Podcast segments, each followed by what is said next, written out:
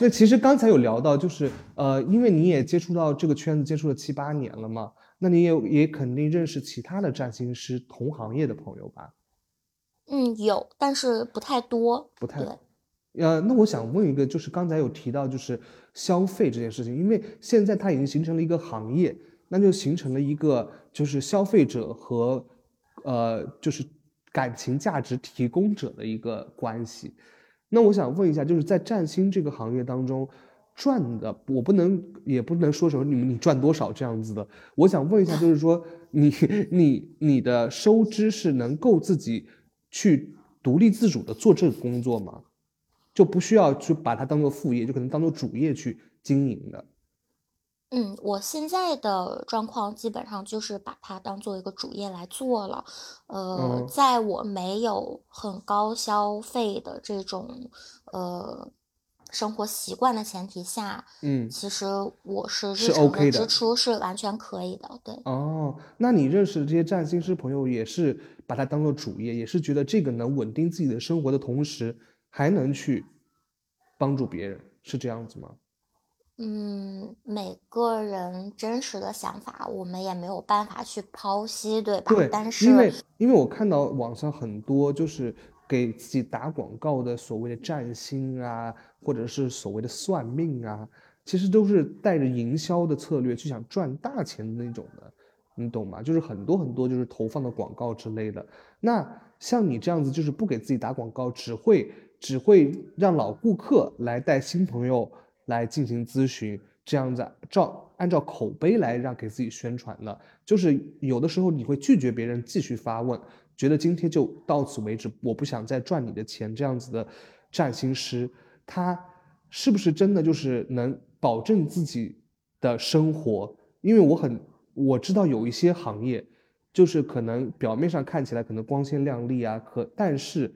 可能你自己的收入可是没办法支出生活的这样子，其实很多很多行业都是这样子情况，所以我想了解一下占星师这个行业，你的收入可以支撑到你的生活，是大部分人都是这样，还是说只是，只是你一小部分可能支撑不了自己的生活？你你你懂我的意思吗？就是我是担有点担忧，然后又有点好奇，又有点觉得这个行业到底是。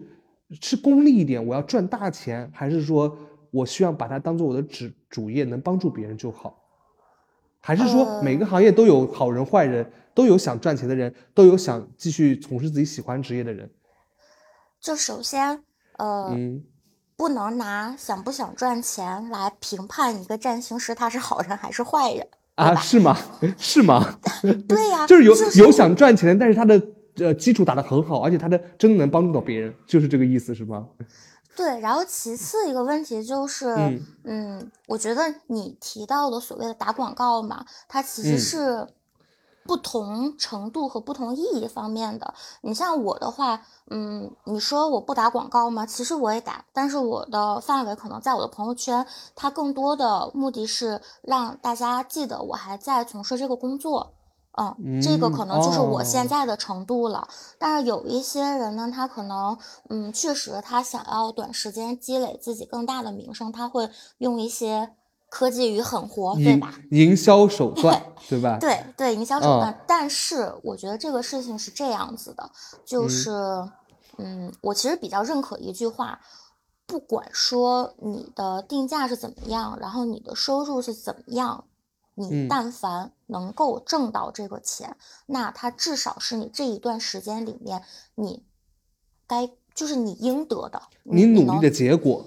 就是我投放广告也是我努力在做做我自己的职业这件事情，是的。而且这个事情的 核心跟根本是，不管你的所谓的营销方式是什么样子，你的宣传手段什么样子，回归到。占卜和咨询的本身，只要你能够给到大家一个别人觉得满意的、觉得合理的回复，或者说一个结果，那你挣多少钱是你的本事。这个东西它没有办法用道德去去衡量它。对，现在网上有很多，就比如说呃大量的广告，比如说九块九呃，包你什么只呃爱情事业什么东西的，也有那种什么七八百七八百块钱一个小时的咨询，就是这种有便宜到很便宜的，有贵到很贵很贵的很离谱的那种。那这样子就是普通的观众要怎么样去去找到合适自己的，就是就是因为现在的广告就是呃，如果以你专业的角度来说，应该怎么就比如说我想占星。我想去询问我的事业这方面，那我看到这些花里胡哨的广告，我应该怎么去选择呢？嗯，首先我说一个我经历过的事情吧，就是可能这个东西会让大家稍微能够听明白一点。呃，差不多在四年前的时候，我接触过一家互联网公司，呃，他们在网上也是经营了一个这种虚拟的占星师的形象。呃，这个账号做的还是挺好的，至少在同类型的这种呃占星师里面，它的数据是很不错的，而且确实后台每天会接到大量的咨询，然后成交量也是蛮高的。但是呢，他整个公司具体负责去做占卜咨询的人，他的能力在我看来其实就是一个入门水平。哦，就是你不知道电脑背后到底是什么样子的水平的人，是的，因为像这种它已经形成了一个所谓的经营模式的体体系之后，嗯，它确实很难去把握这个质量了，而且为了去解决这些很大量的所谓的订单的进入。他就很难去把握这个质量，所以我建议大家，就是你不用去追求那个最贵的，或者说行业里面最顶尖的、很有名的占卜师，也不要去贪图便宜去找那种非常划算的。九块九包你什么的 那种的是吧？对，所以我觉得其 实你就在你的缘分的指引下去选择一个你觉得价格是你可以接受的。然后你去跟对方进行咨询也好，聊天去询问，然后你去跟他聊的过程当中，其实人跟人是讲究一个磁场的。如果你跟他聊的时候，你就觉得，哎，我跟他其实沟通起来是是不信任的，那我就。就直接礼貌的，就是说好，我再考虑一下就行了。如果你觉得跟他聊的非常的顺利，然后他也能够很快的知道你想表达的是什么，那大概率你们之间是有所谓的缘分在的。那你就可以尝试着去相信他，然后交付自己的第一次的这种占卜。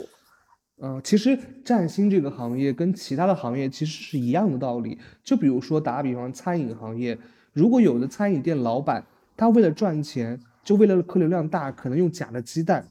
那你就尽量就不要碰，就是这个一样的意思意思，对吧？是的，但是还有假的鸡蛋吗？我吓到了。啊，有人工合成的鸡蛋啊，就是不是真的鸡蛋。最近不是还上新闻了吗？就就对对不起啊，可能我孤陋寡闻了。这人工人工鸡蛋成本不高吗？难道？哎，其实好，我们聊回占星这个话题，不聊鸡蛋好吗？可以可以，不好意思。哎，我想问，我想问一下，就是想如果要自己想成为占星师，或者是说呃想从事占星这个行业啊。要做哪些准备？要怎么样去提高自己？就比如说你刚才所说的基础和入门，那我应该学习哪方面的知识？去买哪方面的书，或者看哪方面的视频，让自己打好这个基础？嗯，其实这个是两个不同的路径。嗯，第一，它的抉择点在于你是想要单纯的去接触占星学的知识，还是说？就是第二条支线，就是你想要成为职业的占星师。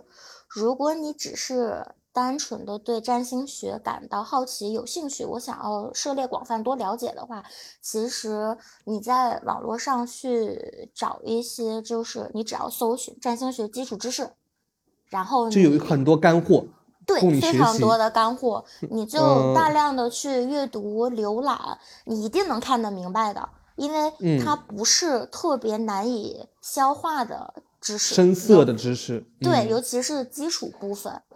如果你想要成为一个职业的占星师，那它其实就是有很强的这种递进关系存在的。嗯，首先就依旧是前面提到的很基础的三个大的知识体系，你把这三个大的知识体系把它融会贯通之后，你要去学习呃相位，然后去了解这个每一个搭配组合出来，他们会形成什么样的呃不同的反应，就是你要会解读，对，你要会解读，对吧？对，然后第三层。是你要去学会运用星盘，而星盘当中的体系又会细分到本命盘，然后年运盘、月反盘、行运盘、合盘。哇哦，真的是一个很庞大的一个知识系统。是的，这种情况下，你可能就是你一整个这个体系的学习，我觉得如果你的学习能力强的话，你也至少需要。一年的时间才能够说把这些知识掌握，并且开始学习如何应用。那你呃，那你本身本人需要具备什什么样的特质或者条件呢？就比如说有的像比如说我们行业的经纪人呢，就需要你会，你是一个 E 人，就是你要活泼开朗，懂得社交这样子的性格的人才会适合做这个行业。那请问做占星师这个行业需要你本身具备什么样的特质呢？嗯，我觉得这个事情可能真的是因人而异啊，它没有一个特别强烈的门槛划分，说什么人可以做，什么人不可以做。呃，但其实我个人的建议就是，不管你是什么样的人，但是你想要从事这个行业，第一，你肯定是要有耐心的。嗯，你自己不能因为别人给你的很冗杂、很繁复的这种叙述。然后自己就开始暴躁了，就可能还没有情绪要平稳的人，对吧？对，还没有聊到事情的核心，你自己先急躁了肯定不行。嗯，然后其次就是你要去培养自己的语言表达能力。嗯嗯，因为其实，在整个的占卜的过程当中，不管是什么样的占卜方式，不管你是给别人去写这种呃运势的这种报告也好，然后还是说去面对面的咨询，就是它其实都是需要你有比较强的这种语言表达能力和这种呃语言组织能力。然后其次就是你的逻辑思维是一定要有的。嗯，对，其实我觉得比较重要的是这两点。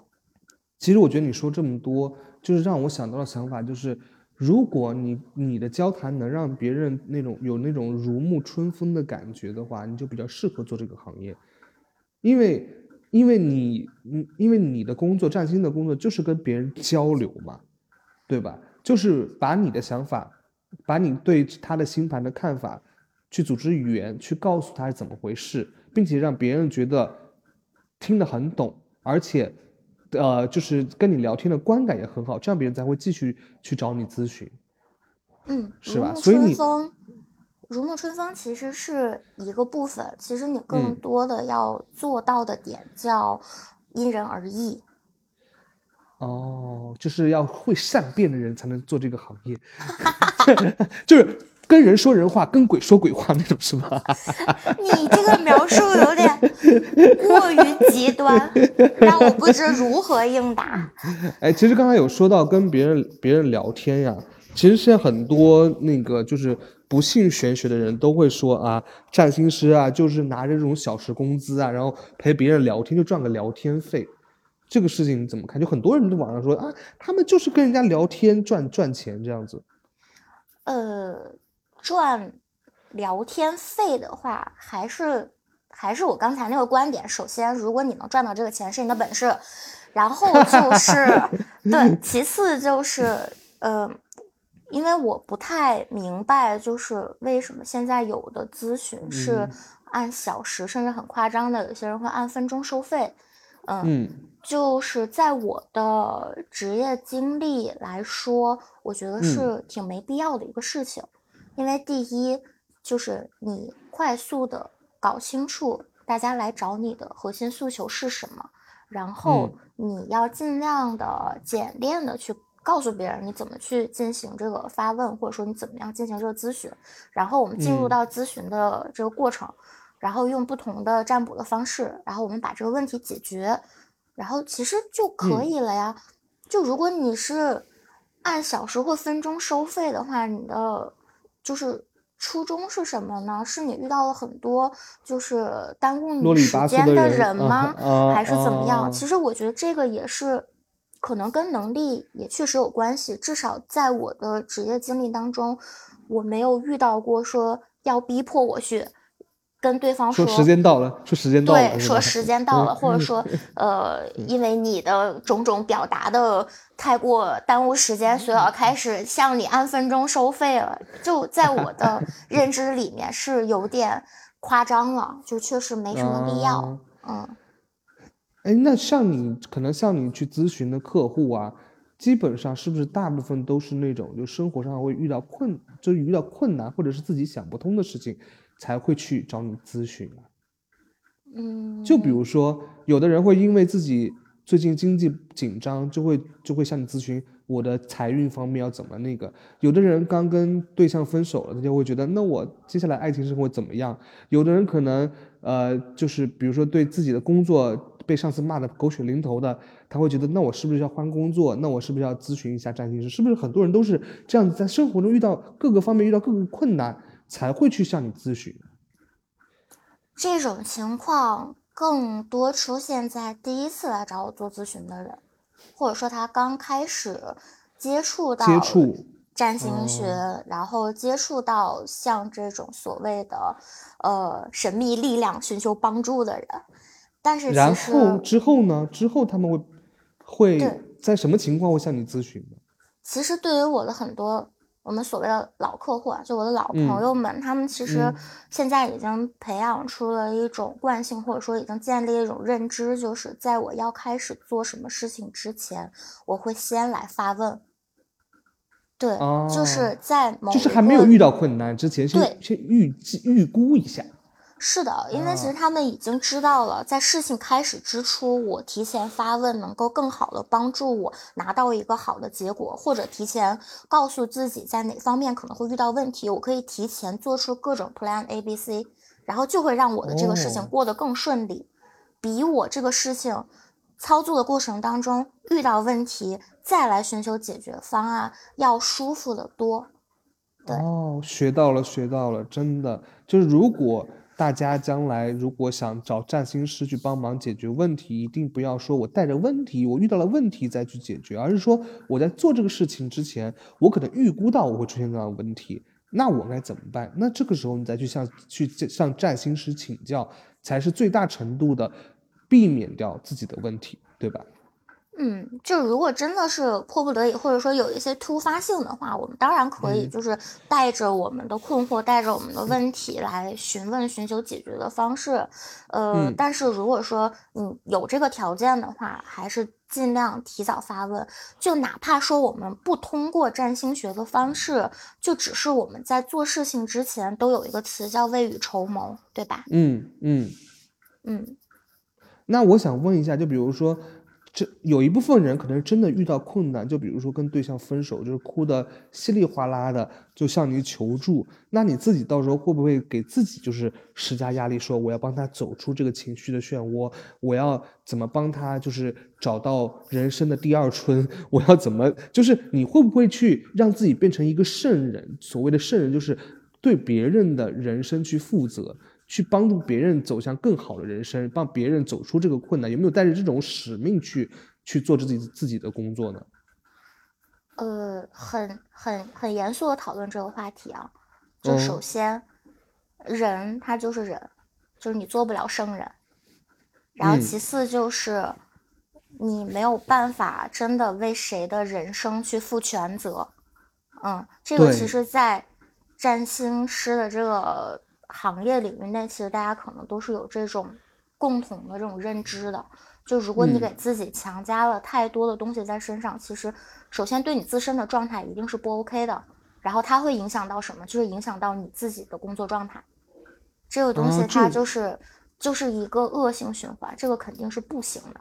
但是你什么东西是你必须要做的？就是别人带着问题、带着诉求来找到你的时候，你要至少在这一个阶段，或者说在这一个问题的范畴之内，去帮助他拿到更好的结果，或者说帮助他找到一个更合适的解决办法。这个是我一定要做的。以我的理解，就是占星师这个行业，是因为很多人带着困难，带着自己的人生的经验去摊到你的面前。你占星师所要做的就是，我平静的看完每一个人遇到的困难和遇和他遇到的人生遭遇过的经历，但是我不能把自己陷入到这个想帮助他人的这种救世主情节里边。就是你只要阅尽别人的经历就可以了，是这个是这个意思吗？就不要参与别人的人生当中，只是来观察别人的人生，并且提供适当的帮助。嗯，其实对于这个问题，我还是想要强调一点：作为占星师，你的职业让你在整个占卜当中，其实更大的作用是什么？是翻译。你只是一个结果的翻译者和转述者。嗯，其实最大的忌讳就是把自己的认知或把你当下建立的这种所谓的道德水准，或者说你自主的意识去灌输给向你提问的人，这个是绝对要忌讳掉的。其实我们要做的工作其实特别简单，就是把大家提问向星星拿到的结果翻译给提问的人，其实这个就是足够的。那如果你再有其他的情绪价值的提供，那是在占卜内容之外，我都会跟大家说清楚，说这个占卜的结果说的是什么意思。那以上是这些。那如果是我个人的话，呃，我可能建议你怎么怎么样，结合这个占卜的结果，那我给出的建议是什么什么样子的？就是你只能做到这个部分。第一就是你，你真的不能够去干预别人。或者是代入感太强，或者是说你的共情能力太强，就是什么东西它如果没有做到一个很好的对于度的把握的话，其实它都是不好的。哦，对，哎，那我想呃换个话题，这么严重的话题咱们就 不这么严肃的话题咱们就先放一放。就是我想问一下，就是找你咨询的人都是。相信玄学的人吗？还是说很很多大部分都是带着试探的态度去找你咨询？嗯，一半一半，一半一半是吧？确实是一半一半。那如果我是一个对占星或者是对对于所谓的玄学可能一知半解、不太了解的人，我想找你咨询的话，那我应该做怎么做呢？第一。你要找到我，我要找到你，喊出你的名字。是的，大声喊出我的名字。对，其实然后呢？其实不管是你找到谁，就是你要做的，就是找到一个你所谓看得顺眼的，或者说聊得来的占星师。那剩下的怎么做，就交给占星师就可以了。他会告诉你就比如说对。一个职业的占星师，他一定是会根据你的诉求给你推荐适合你的占卜方式，然后进行他可以为你做的一切。就比如说，他他觉得需要看你的本命盘，可能需要知道你的生辰八字，不不是不是生辰八字，就可能出生日期啊之类的是吧？对对，就是这样子，因为不同的占卜需求有不同的占卜方式嘛。有一些具体的问题，就是我前面说到的，其实占星骰子是可以解决，完全不需要你去提供自己具体的出生时间啊这些个人信息的。然后有一些，比如说他想要去推运、推运势的话，那可能就是需要去建立你的个人星盘，那你就要提供我你的具体出生时间，然后你的出生地点、你的现居地啊这些。内容哦，那其实有很多客户啊，都会根据准不准来会判断这个这个占星师到底厉不厉害。那就是呃，你的客户里边会因为这样，就是觉得如果你觉得你准的人会继续找你咨询，觉得你不准的人可能就咨询一次就没有了，是这样子情况吗？嗯，也不完全是。其实，在我心里面，我更希望大家不要频繁的来找我。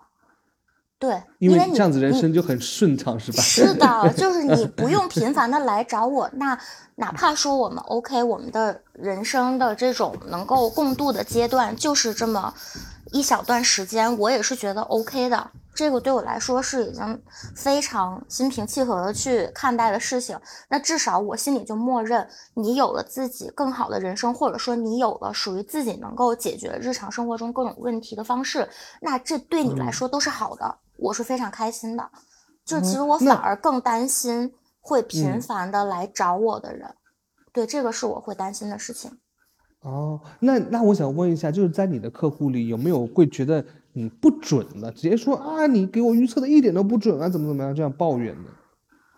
嗯，反正今年第八个年头了，我还是没遇到过这种情况。是吗？侧面的骄傲一下。侧面的骄傲一下，就我正面也还是挺骄傲的。其实，呃，毛线也是，也是怎么说呢？熊猫堂的御用占星师吧。就是，其实我们五只有私下私底下有什么问题，其实也会去询问毛线。就是他他的占星的怎么说准确度，也不是准确度了，就是服务态度一直都是非常好的。这我这点我必须承认。好，谢谢您给的好评吧。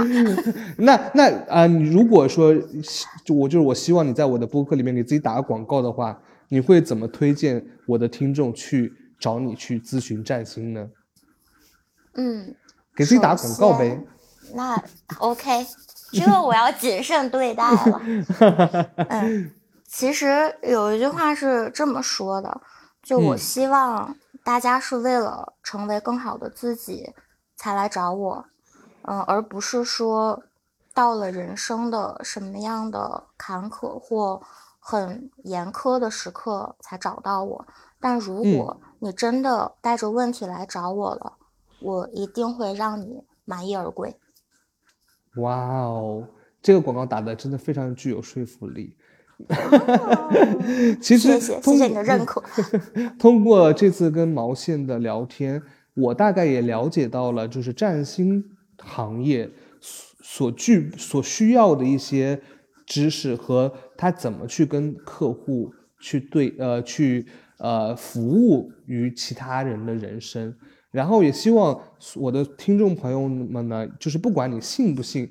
信不信星座，相不相信占星这个事情呢，都能有所了解。因为其实说实话，我们所需要的，就是要扩大自己的知认知范围和知识范围。不，就是你不需要去决定自己说我信这个占星，或者我不信这个占星，你只要了解就好。